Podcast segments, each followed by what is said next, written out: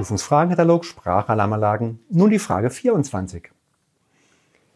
Wir befinden uns im Bereich Brandschutzkonzept und Kompetenz.